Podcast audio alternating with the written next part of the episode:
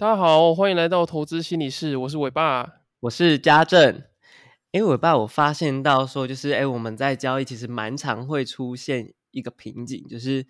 嗯，我们好像常常会想要学很多的方式，啊，我们确实也学了很多交易的方法，但是为什么交易状况好像还是没有办法好好的改善呢？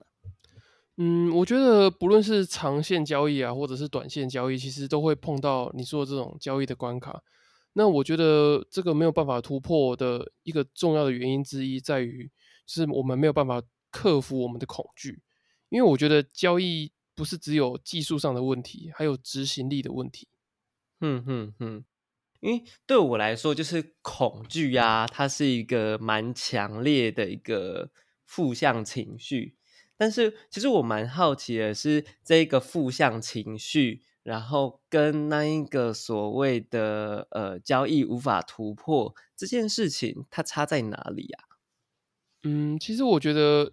呃，当你交易的决策如果被这个恐惧情绪的干扰的话，你很容易在交易的过程中，或者是在你要准备做投资的过程中，你就会把你的注意力放在要怎么样。逃离开那个会让你再次恐惧的这个情境里面。我举例来说好，就是假设说你有买进一个一百元的某个股票，我们就叫 A 股 A 股票好了。那它当当你一开始的停损点可能设在九十五元，所以如果说从一百元然后跌到九十七元，已经快要接近九十五元的时候，哦，你就觉得好险，幸好刚刚就是还没有到你的停损点。可是当它又反弹回一百元的时候，你就会觉得啊，好，我要赶快赶快卖出，因为你已经心里已经承受过那个一百元到九十七元的那个感觉，所以你为了不想再经历那个一百元到九十七元的那种很虐心的那个历程，所以你就会把当初你设定好的停损点就抛在脑后，结果最后常常会是，哦，你竟然没有在你九十五元的时候就停损，然后你回到一百元的时候你就平，就是在原本的价格就卖出。结果这个股票最后就从一百元涨到一百二十元，或是一百三十元，你就错过这个行情。嗯哼哼，哦，所以其实我觉得好像跟我的想象跟我连接是，因为我我现在，比如说就像你讲的，你现在是在一个一百元的状态，但是你其实不知道未来它到底是会一个怎么样子的走向。OK，然后害怕的情绪其实通常是会有点伴随着哎。我不确定未来会发生什么事情，它可能会发生不好的事情，然后我是这么预期的，所以我会觉得，哎，好像开始很害怕。那不知道未来会怎么样？那当你经历过一次这个过程的时候，其实我们是非常不舒服的，因为我不知道怎么样跟这个害怕的情绪共处。那自然这样子，他在往回跑一点点的时候，我就会就会觉得，哎，我不想要再经历同样子的一个情绪，所以我决定把它。卖出去，然后也许就像你讲的，可能呃赚到一两块，然后就就就就赶快出去，或者是哎你稍微损个一两块，你就赶快出去了。但是结果没想到，最后其实它市场的走向是更高的。对啊，因为其实我们常常在交易的过程中，我们做了很多错误的决策，并不是。因为说，哎，我们是哪个资讯交易的资讯处理的不好，而是我们就是不想再面对这个恐惧，它一直一直来，然后你要处于一种很不安的状态，那种不安全感会让你觉得很不舒服。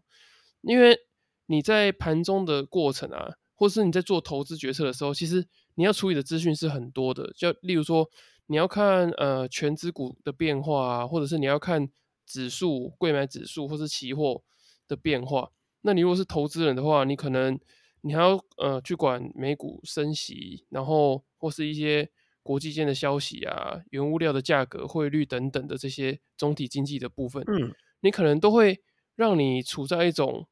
哦，我不想要再经历亏损的感觉，可是我同时又要脑中要处理很多的资讯，所以其其实你没有多余的心力可以去克服这个对于损失的恐惧。嗯哼哼，所以其实我觉得听起来好像是交易现场当中我要处理的事情其实非常的多，但是当我这一个恐惧的心理一出现的时候，它其实是一个非常耗能的状态，所以我好像也没有办法呃很客观的去看待这些指数，但是又加上这一个情绪的困扰底下，我更没有办法好好的待在这个交易的过程，所以我的心里只会一直想要赶快脱离这个情绪，然后赶快结束这一回合，不管它的结果是怎么样，我就赶快结结束这一回合就好了。嗯，我觉得你说的很像是我在交易遇到的那种状况，因为嗯会常常会觉得说，我原本当初我手上还没有部位的时候，我手上还没有任何钱放到那个股票市场里面的时候，我就觉得，哎，我理性上应该觉得我就是设定好一百块，呃，一百块是我想要进场的价位，然后可能停利点是一百一十块，然后停损点是九十五块这样。嗯。可是当我一进去的时候，股价在波动的过程中，当它慢慢的接近九十五块的时候，我的内心其实是很紧张的，或是很恐惧，说完了会不会到九十五块，我就直接要赔这个五块钱，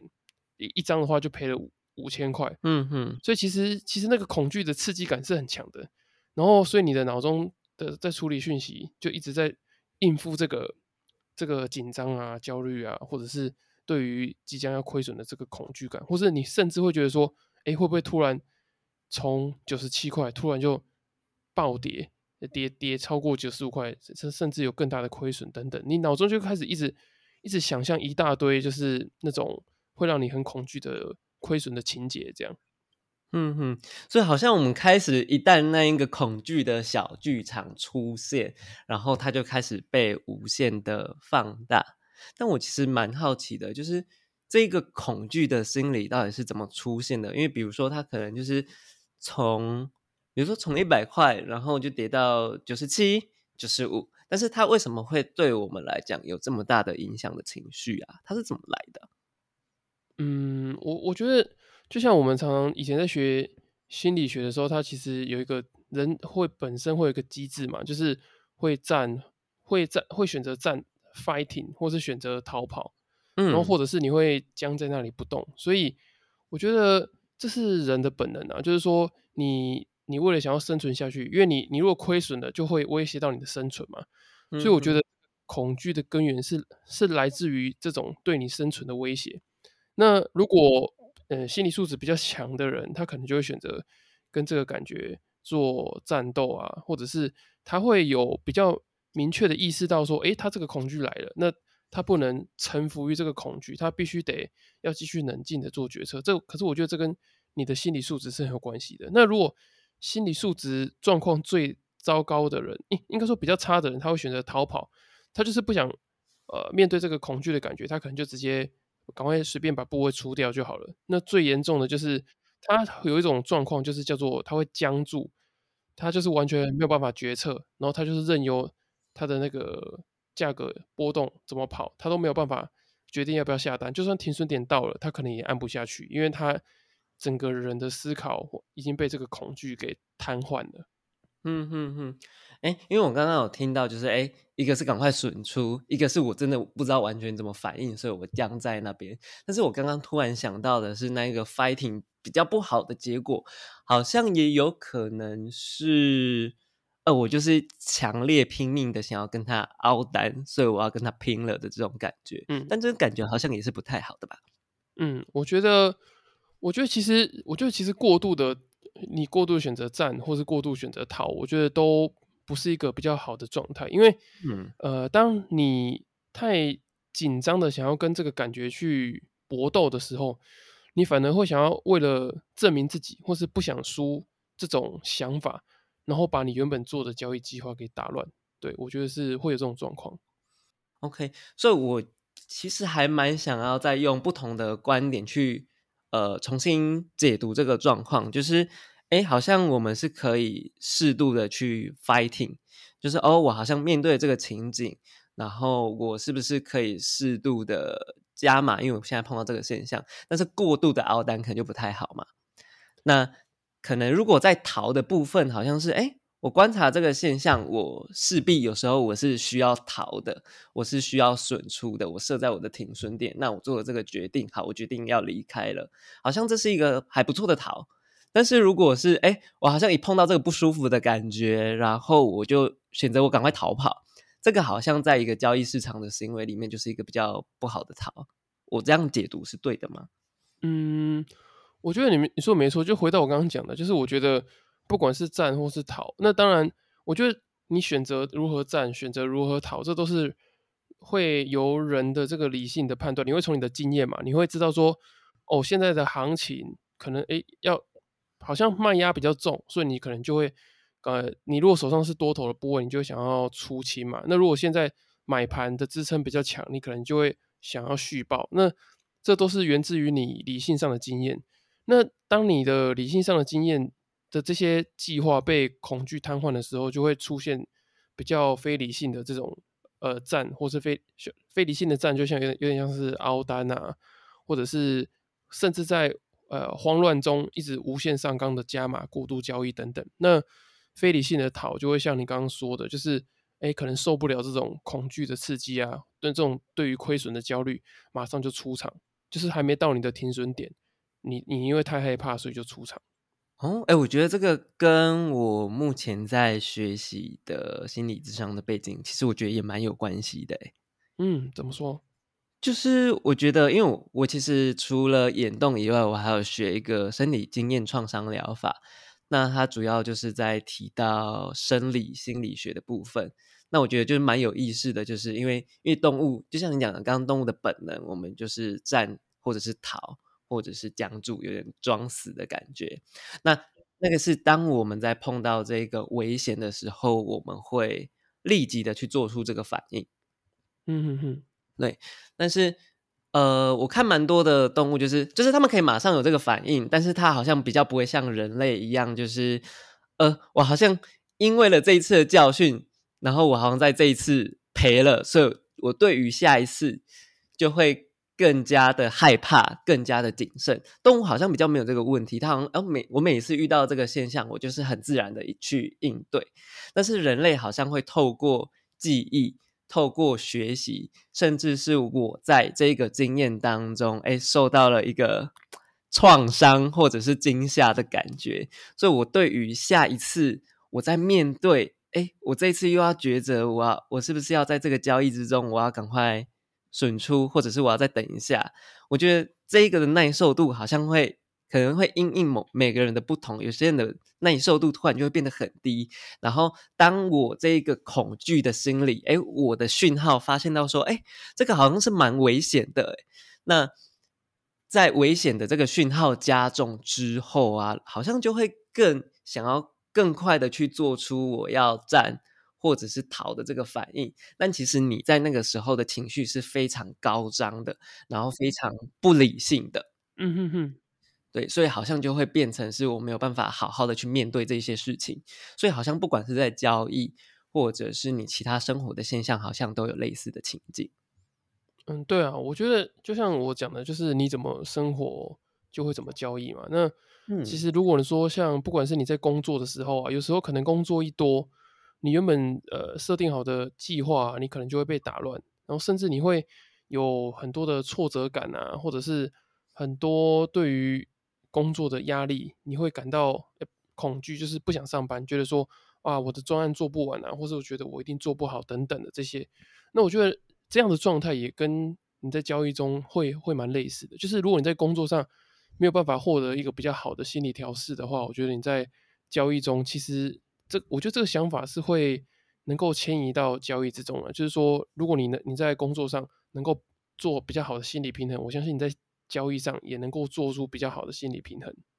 嗯哼哼，所以好像我们要选择的是如何好好的去面对，或者是陪伴这样子的情绪，然后让我们自己的心理素质提高，然后不要让。这一个恐惧的心理，或者是之前那一个焦虑的感觉，去影响到我们自己的状态。因为其实这样听起来好像是，呃，我赶快离开这一个危险的情境，我赶快结束掉这个危险的情境，不管是战或者是逃，好像它是就是出脱这件事情，好像是一个最舒服的方式，因为我就不用再经历这一个恐惧的过程跟煎熬，对吗？对，因为因为其实其实你。有时候把部位卖出啊，并不是因为你看到一个适合的卖点，而是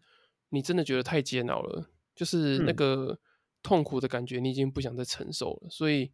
你只好把部位卖掉，然后不要再忍受这个痛苦的感觉。所以我觉得，我觉得虽然说很多人在推广就是价值投资啊，或者是呃存股，或者是长长报 ETF 等等的，我觉得这些在可能在研究上啊，或者是在一些呃金融的哦回撤等等的这些，它蛮省成本，然后也在呃历史的过程中，市场会一直往上走嘛。那从结果上来讲，看起来好像都能够很顺利的赚到钱。可是说真的，能够坚持住一年、两年或者是十年的人，其实他都必须要有很强大的心理韧性，然后去抵抗这个对于行情的恐惧。因为只要一回档比较多，你就觉得，哎，我手上原本呃正三十趴的部位，呃正三十趴的损益，结果就变成了正二十或是正十。你就会开始会自我怀疑，然后开始恐惧说：“哎，我的正十会不会到负十？”所以为了避免这种恐惧感，所以就会选择出脱部位。嗯哼哼，因为尤其我觉得，尤其就像伟爸讲的，就是哎，在 ETF 或者是长报股的这种感觉，就会比较像是我要准备面对做长期的抗战。嗯。虽然好像在短期内，就是它可能平常它比较不会有太大的浮动，但是它会随着时间慢慢的过去，它可能会一直往上涨，嗯，或者是它会一直慢慢的、慢慢的往下跌，然后就有点是，然后就是温水煮青蛙的感觉。然后当你发现到说，哎，怎么突然已经负十趴了，或者是负二十趴了，但是你看到它每一次在涨的时候又涨不太回来的时候，这个这个压力其实也还是真的蛮大的。我觉得，呃，其实，在交易的损益过程中啊，其实我觉得这个是对于我们个人来讲，是一个蛮大的刺激。我说的刺激是指说，就是一种呃生理回馈的一种刺激，因为这这这就是我们辛辛苦苦赚来的钱，嗯，然后你在市场里面一下子多了一万块，一下子少了两万块，其实这些都是你你生活中必须的金钱，所以我觉得这个对你自己。个人的这个生理刺激来讲，其实很强的。所以，我们心里如果没有一个稳定的状态的话，其实很容易受到这些刺激的干扰，然后做出一些错误的决策。所以，我觉得好像会发现到说，因为也许前面我们是有点在是面对焦虑的感觉，但是我们这一次其实也除了跟大家聊聊，哎，这个恐惧的心理到底是什么以外，那。我们也会想要带一些方法跟大家分享一下，哎，我们要怎么样去面对，然后克服恐惧的一个方式。那其实第一个，它就是会需要懂得去做自我觉察这件事情，然后便是恐惧这样子。因为有时候其实我们会莫名其妙的去停损，但是其实我们要呃很清楚的知道，哎，到底是为什么我们要去做。这件事情，因为如果我们莫名其妙停损的话，其实我们根本不是按照市市场的呃走向，然后你自己设的停损的停利点，你是一个莫名其妙的，是一个情绪，然后就突然跑出来了。但是到底是一个什么样子的情绪去驱使我会这么做？这个好像会是需要我们去觉察跟辨识。对啊，其实我觉得要克服恐惧的第一步，不是马上选择跟他对抗，而是。你要先懂得发现它，因为我们在心理学学过一个叫做后设认知，就是 meta analysis，就是我们可以在呃那个当下，我们跳脱出来，以一个第三者，或是我们站在我们的大脑背后，就有点像是我们常常会看到那个电视上有跑出来那种小恶魔啊、小天使这种，就是我们跳出来后面看我们自己现在到底在想什么，或者是。我们现在正在经历什么样的感觉？所以在交易的过程中，其实那个速度是很快的。就是呃，你今天九点一开盘，然后你就会发现，哎，一下子可能你赚了五千块，然后又过了几几分钟之后，你又赔了，呃，剩下赔到两千，负两千。就是这种速度很快的时候，其实你已经没有办法好好的在每一个当下做一个立即性的觉察。所以你的这个后设认知也也不可能会出现，所以我觉得最重要的第一步就是你必须得意识到你在交易的当下你在想什么，你到底是在想，哎，等一下的这个行情，根据我以前的这个讯号的判断，我的交易的逻辑、交易的系统，等一下比较有可能的状况是什么，然后我我必须得要做买进或是卖出的动作。那那可是有些人因为太在意这些损益的状况，所以他在交易的当下，他是没有办法好好思考说他到底下一步要怎么做，而是他花了很多的心思在克服他想象中的恐惧感，就是哎完了，我等一下可能会赔钱，这个我很害怕，我要怎么办？然后后来可能就随便就卖出了这样。嗯哼哼。所以我觉得好像一个是，哎，我看着市场的指标，我看着它的走向，然后我其实我有设我的停损点，那我看到它正在一步一步，然后甚至它已经踏到我设的一个点之后，那我会好好的去执行它的损益，因为其实平常我们在这个市场，其实它又又快，然后嗯，它所谓的它交易的损益其实也蛮高的，所以如果我们可以好好的去设这个点，然后我们好好的去执行。好像对于我们是有帮助的，但是如果就像伟爸刚讲的，如果我的心里一直在看看着他的那个趋势线，然后想说啊，完了，我又要开始赔五趴，我要开始赔十趴、十五趴，那他一直往下去怎么办？我会不会赔死？那好像是变成是呃，我看着这个线，我想的不是呃一个比较认知理性的概念，而是我一直被我的情绪所操控，然后我一直想着待会要怎么办，然后我们的那一个。呃，非理性的想法，然后这个情绪越来越大，好像就开始干扰了自己整个的交易过程。我觉得你说的没有错，因为我们在盘中啊，或者是我们在做投资的过程中，其实大部分的投资人都脑中就一直在盘算着，呃，我大概今天可以赚多少钱啊？我今天可以可能会亏多少钱？然后按照今天这个状况呢，我大概这个月能够赚多少钱？哦，也许我可能一年后，我如果累积这个延续这个进度的话，我可能就不用不用上班了这样子。可是我们却很少呃去认真的想一下，说这些损益对我们造成什么样的的刺激？就说我们一直沉浸在这个损益的感觉里面，可是我们却没有跳脱出来，发现说，哎，这些损益其实一直在干扰我们。我我举个例子，像我我很常遇到。来交易咨询的个案，他们有一些金钱上的焦虑，就是他们很难接受亏损这件事情，他们很害怕说亏损一造成之后，诶，也许他们就离他们想要离开这个工作啊，或者是他们想让家人过更好的生活，或者是说他们想要做自己喜欢做的事情，呃，它就会越来越远。所以其实这个亏损，呃，会诱发他们对于没有办法做喜欢做的事情的这个恐惧跟焦虑，所以我听起来好像是一个，哎，我看到了这一个结果，然后我以结果论来看这件事情，哦，我就是损益了，所以它对我的直接影响就是它离我的目标越来越远了。嗯，但是好像我们很难去在这一个过程当中去发现、去觉察，说，哎，在这个每一次的交易其实都是一个经验，好像我们可以试着去。回顾一下，哎，在我这个交易的过程当中，到底发生了什么事情？到底为什么会有这个恐惧的情绪？那好像是可以这样子慢慢的去探索，甚至去练习觉察这个情绪，好像是跟自己的一些过去的经验，或者是哎一些呃，甚至是我们之前在。原生家庭的一个经验，然后是从一某一个脉络来了，然后驱使我们有这样子的一个情绪。因为当我们越抗拒成为那一个不想要的自己，比如说哦，可能我现在就觉得我自己是赔钱，我自己是不好的，我会离我的目标越来越远，所以我赶我想要赶快的再去追逐呃赚钱的那一个自己。所以其实你相对的，你就是在批评那一个正在赔钱的自己。那我想要远离这一个。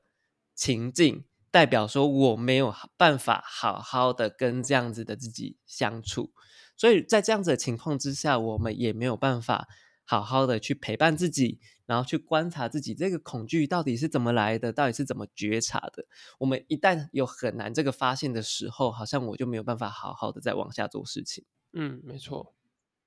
嗯哼哼，所以其实这个也会。呃带到第二个方法，其实当我们可以好好的去觉察、去辨识的时候，其实我们就可以开始去学习适应这个恐惧，然后开始让我们对于这个恐惧可以比较减敏感。嗯，因为其实我们在辨识之后，其实我们开始可以知道说，哦，原来我是这个样子啊，所以我就可以开始想一些方法去提提升、去适应我对于这个恐惧的强度，因为我有办法开始跟这个恐惧接触。就是最，我觉得最勇敢的，好像不是去征服它，而征服你的弱点，或者是征服你的弱势，而是我可以好好的陪伴并接纳这个弱势，让这个弱势这个弱点，并不再成为我的威胁，而是我可以好好的跟他当朋友。那我更陪伴他，我就也更适应他，那我对于他的容忍度好像也就会变高了。哎，我觉得你讲的这个陪伴蛮好的，因为我发现就是蛮多人在不管是留言或者私讯我的时候，或者是我常常在看到一些人在讲，就是关于交易的这些呃比较负面的情绪啊，或者是他们会说心魔等等的，大家他们都是想要有点像是对抗它，或者是想把它消除。可是我觉得比较正确的做法应该会是呃去陪伴，然后去接纳，或者是去。削弱它，减弱它，可是它还是会在，只是你会有点像是你在转这个音量，把它越转越小这样。因为我觉得恐惧是人类的保护机制啊，所以我觉得它其实很难会把它从你的大脑里面消除。可是你可以训练自己去适应这个恐惧的感觉。对，嗯哼哼，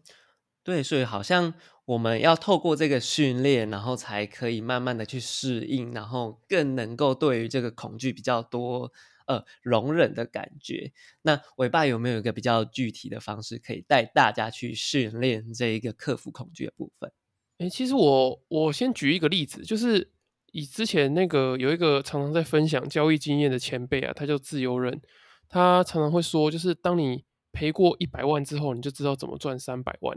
所以他意思是说，就是如果你赔的钱变多了，就是你慢慢赔赔的钱，能够接纳的钱变多之后。习惯这个程程度的这个损益的波动之后，你对于赔钱恐惧感的这个阈值，就是你触发恐惧的这个临界点就会越来越高。我呃，我的意思是说，假设你今天赔了五千块，你就会觉得很紧张，那你就试着把你的部位再缩小一点，然后试试看，就可能是正六千、负四千，就是在这个在这个范围里面，就是当这个股票价格在跑的时候，可能是正六千到负四千，就是你的停损点在负四千。你试试看，哎，当价格回落到快接近负四千的时候，你的感觉 O 不 OK？那如果说，哎，你已经很习惯了这个到负四千的这个感觉之后，哎，你再把你的停损点往上，呃，往往下设一点，就是你可以把你的部位放大，然后让虽然说那个震动的幅度、损益的幅度、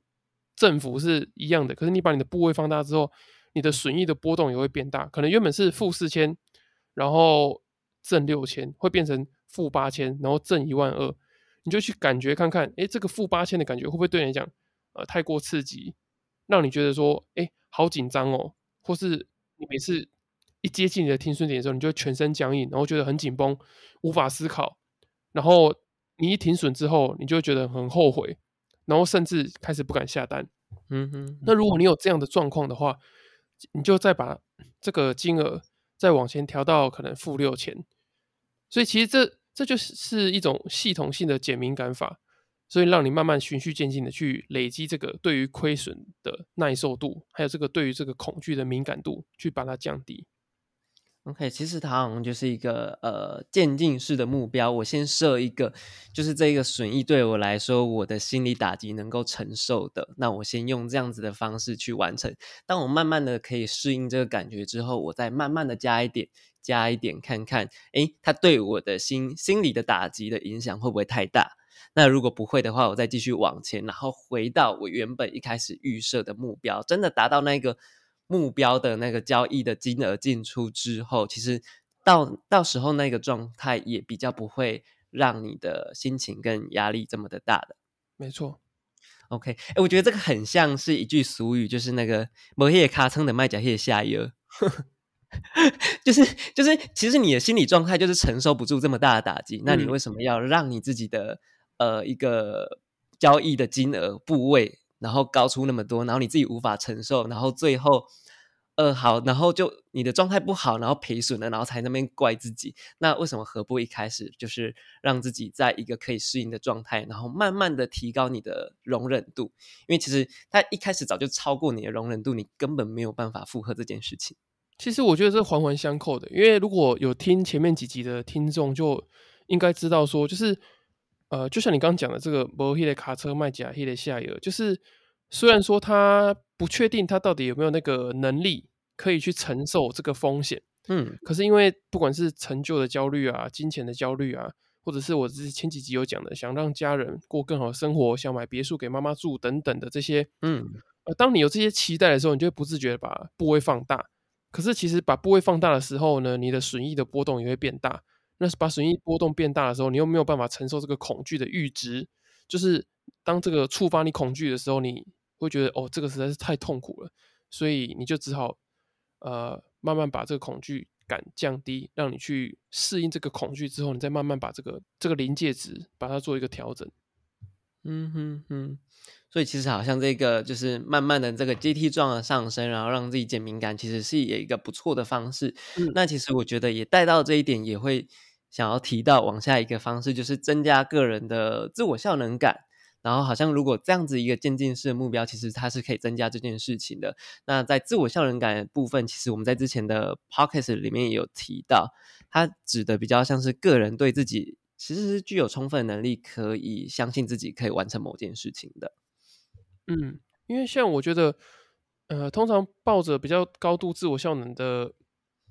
这个观点的话，可以让你比较有对于压力的这种对抗性跟。呃，能力，因为你会知道说你自己可以应付最糟糕的状况。那反过来说，就是如果你的自我效能感如果比较低的话，你在面对恐惧的时候，你就会开始怀疑自己：哎，我到底有没有办法应付这个恐惧？嗯嗯，你就一直把你自己一些不好的地方，呃，提取到你的脑中，你就一直想：完了，我这个亏损以以我以前这个亏损这么多次的感觉来讲，我接下来一定会亏更多。那我赶赶快就在这个停损点之前。